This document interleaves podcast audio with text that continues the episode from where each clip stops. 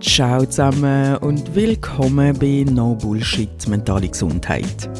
Du bist Hanna und heute erzähle ich euch, für wer der Podcast ist, was ich mit mentaler Gesundheit zu tun habe und was eigentlich mit No Bullshit Mentale Gesundheit gemeint ist.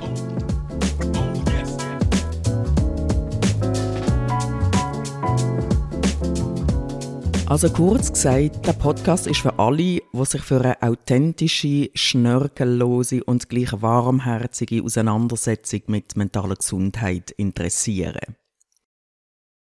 Vielleicht kennst du das ja, dass du alles im Leben hast, was du willst, ein schönes Zuhause, eine tolle Partnerschaft und einen Job, der dir gefällt. Aber irgendwie gibt dir das gleich nicht das, was du dir davon erhofft hast. Vielleicht machst du vieles für dein Wohlbefinden, deine Gesundheit. Verbringst Zeit in der Natur, meditierst, machst Sport, ernährst dich gesund.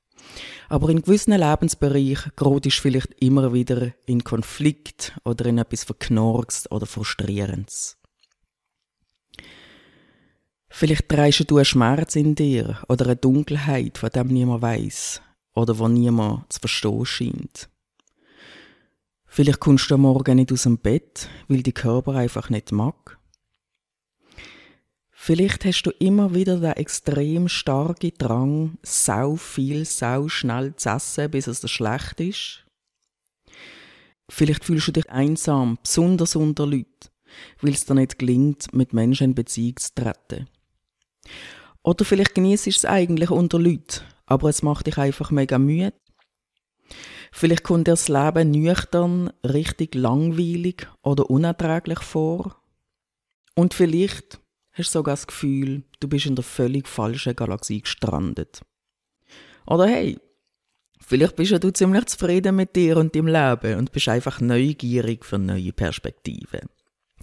Wenn das eine oder andere bei dir angelingt, könnte der Podcast dir gefallen. Ich bin Hanna und vor etwa 20 Jahren bin ich in einen Entzug gegangen. Damals hat das Leben für mich vor allem aus Schmerz und Hoffnungslosigkeit bestanden. Darum habe ich als junge Frau von Drogen nehmen. Ich hatte das grosse Glück, gehabt, in diesem Entzug einen sehr tollen Therapeut zu haben. Denn zum ersten Mal habe ich erfahren, dass es ja Menschen gibt, die mich verstehen und die mich sehen mit dem Schmerz, den ich in mir trage. Der Therapeut hat es irgendwie geschafft, mir das Leben wieder schmackhaft zu machen. Und er hat mir gesagt, das Leben ist die geilste Droge. Also dann, habe ich gesagt, dann gebe ich dem Leben halt mal noch eine Chance. In den nächsten Jahren hat sich vieles entwickelt. Hinter dem Drogenkonsum sind natürlich andere Herausforderungen gestanden. Depressionen, Trauma, ADHS, Essstörungen. Und ich habe Sinnhaftigkeit drin gefunden, mich auf einen Heilungsweg zu begeben, an mir zu arbeiten, probieren das Beste aus mir zu machen. Entsprechend habe ich auch mit Herzblut mehrere Therapien gemacht und Methoden ausprobiert. Unter anderem Schematherapie, EMDR, Bewegungstherapie, Atemtechniken, verschiedene Meditationsmethoden etc. Und wenn ich einmal wieder in etwas Destruktives oder in eine Depression geht bin, habe ich jeweils analysiert, was vielleicht nicht optimal gelaufen ist und habe entsprechend Anpassungen gemacht in meinem Leben. So la, uh, ich glaube, mein Trauma ist noch nicht ganz verarbeitet, ich probiere mal noch EMDR. Oder, mm, ich bin so extrem verletzlich, ich will lernen, besser können Grenzen zu setzen. Über die Jahre hinweg ist dann die Selbstoptimierung zu einem sehr großen Teil von meiner Identität geworden. Neben dieser inneren Entwicklung hat natürlich auch ein Leben stattgefunden. Ich habe damals nach dem Entzug die Matura nachgeholt, bin Chemie studieren an der ETH und habe jetzt einen Job, der mir sehr gefällt. Ich habe das herzigste Umfeld, was es gibt. Ich habe das schönste Heim und ich kann mir Sachen leisten, die mir Freude machen. Und gleich, in den letzten Jahren habe ich mich wieder in einer ähnlichen Dunkelheit und Verzweiflung gefunden, wie damals vor 20 Jahren. Mir ist es so vorgekommen, ich riss mir da den Arsch auf, um ein einigermaßen normaler Mensch zu sein und gehe gleichständig immer wieder auf die Schnur. Ich habe einfach nicht gewusst, was ich machen soll und ich auch nicht wollen. Aber eine Stimme in mir hat gesagt, es gibt kein Aufgehen und es ist an der Zeit, dass du dich vollumfänglich akzeptierst und zwar mit dem Gepäck, wo du mit dir trägst. Also bin ich wieder in einer Klinik. Und wieder hatte ich einen sehr tollen Psychiater, der mich gesehen hat mit all dem, was ich erlebe und was ich mache. Er hat mir verordnet, ich soll aufhören an mir arbeiten und mich aufs Leben einlassen. Das hat natürlich auch bedeutet, dass ich einen grossen Teil von meiner Identität muss zurücklassen muss, denn die letzten 20 Jahre habe ich einen grossen Teil von meiner Kapazität in meinen Heilungsweg und in meine Selbstoptimierung investiert. Aber ich bin an dem Punkt gewesen, wo ich gesagt habe, ich bin echt am Ende von meinem Latein, sagt mir einfach, was the fuck ich soll machen. Und ich mach's. Gesagt, getan, seitdem lasse ich mich aufs Leben ein. Ich habe wie meinen Blick neu ausgerichtet. Und zwar von einem Blick ins Innere zu einem Blick in die Welt. Ich probiere Neues aus, habe zum Beispiel auch von Kampfsport machen, ich mache Improvisationstheater, habe plötzlich kreative Ideen beim Schaffen und unternehme coole Sachen mit meinen Freunden. Und ich lasse mich wirklich auf jeden Moment im Leben ein. Und wenn ich wieder einen Schmerz verspüre, gehe ich nicht in eine Nabelschau, sondern nehme den Schmerz mit in die Erlebnis der Welt. Und irgendwie erfasse ich nochmal auf einer ganz neuen Ebene, was mein Therapeut damals gemeint hat mit das Leben ist die geilste Droge. Und auch der Podcast entsteht aus dieser neuen Energie, aus dieser Energie, die frei geworden ist, nachdem ich losgelassen habe von diesem Kampf gegen das Leben. Ich habe in den letzten 20 Jahren so viel gelernt bezüglich mentaler Gesundheit und das möchte ich gerne teilen. Natürlich die Methode und Philosophie an sich, aber auch, wie man jeweils das Beste aus jedem Hilfsmittel machen kann, sodass es zu einem passt. Ich meine, die Kombination von Hilfsmitteln, die bei mir klappt, klappt bei dir vielleicht zu 80 Prozent oder zu 50 oder gar nicht. Und was bei mir nicht klappt, klappt bei dir vielleicht mehr. Und ich möchte wir dazu ermutigen, auf der einen Seite offen zu sein, etwas auszuprobieren, wo einem zuerst vielleicht nicht ganz überzeugt. Aber auch zum den Mut haben können zu sagen, wenn etwas nicht zu einem passt.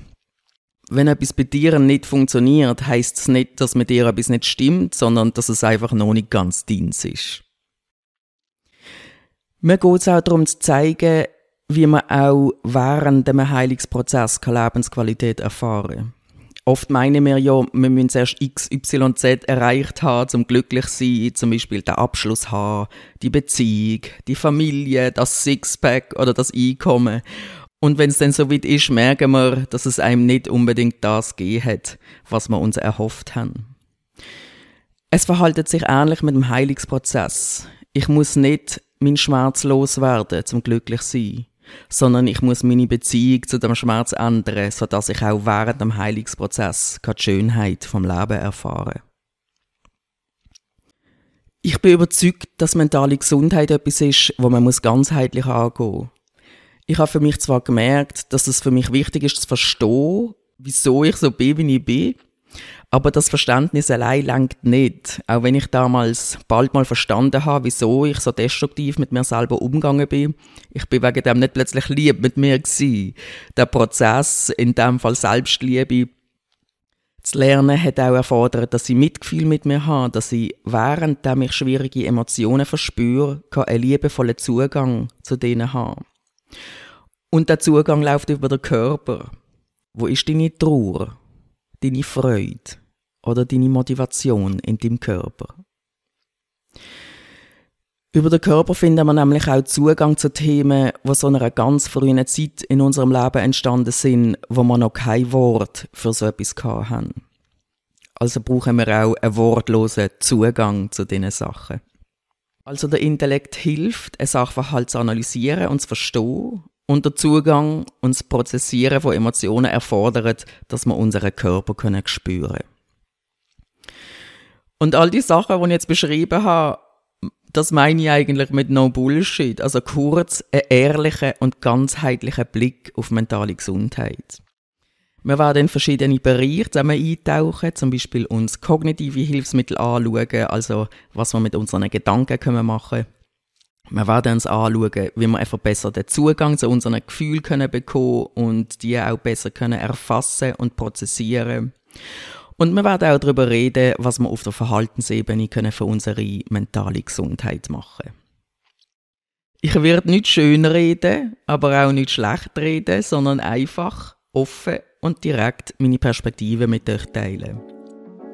Ich möchte in Zukunft auch Therapeuten und Ärztinnen aus Alternativ- und Schulmedizin einladen, sodass ihr vielleicht die eine oder die andere Methode für euch entdecken könnt. Persönlicher Erfahrungsschatz trifft Fachexpertise für einen No-Bullshit-Zugang zu mentaler Gesundheit. Ich freue mich aufs nächste Mal. Ciao zusammen.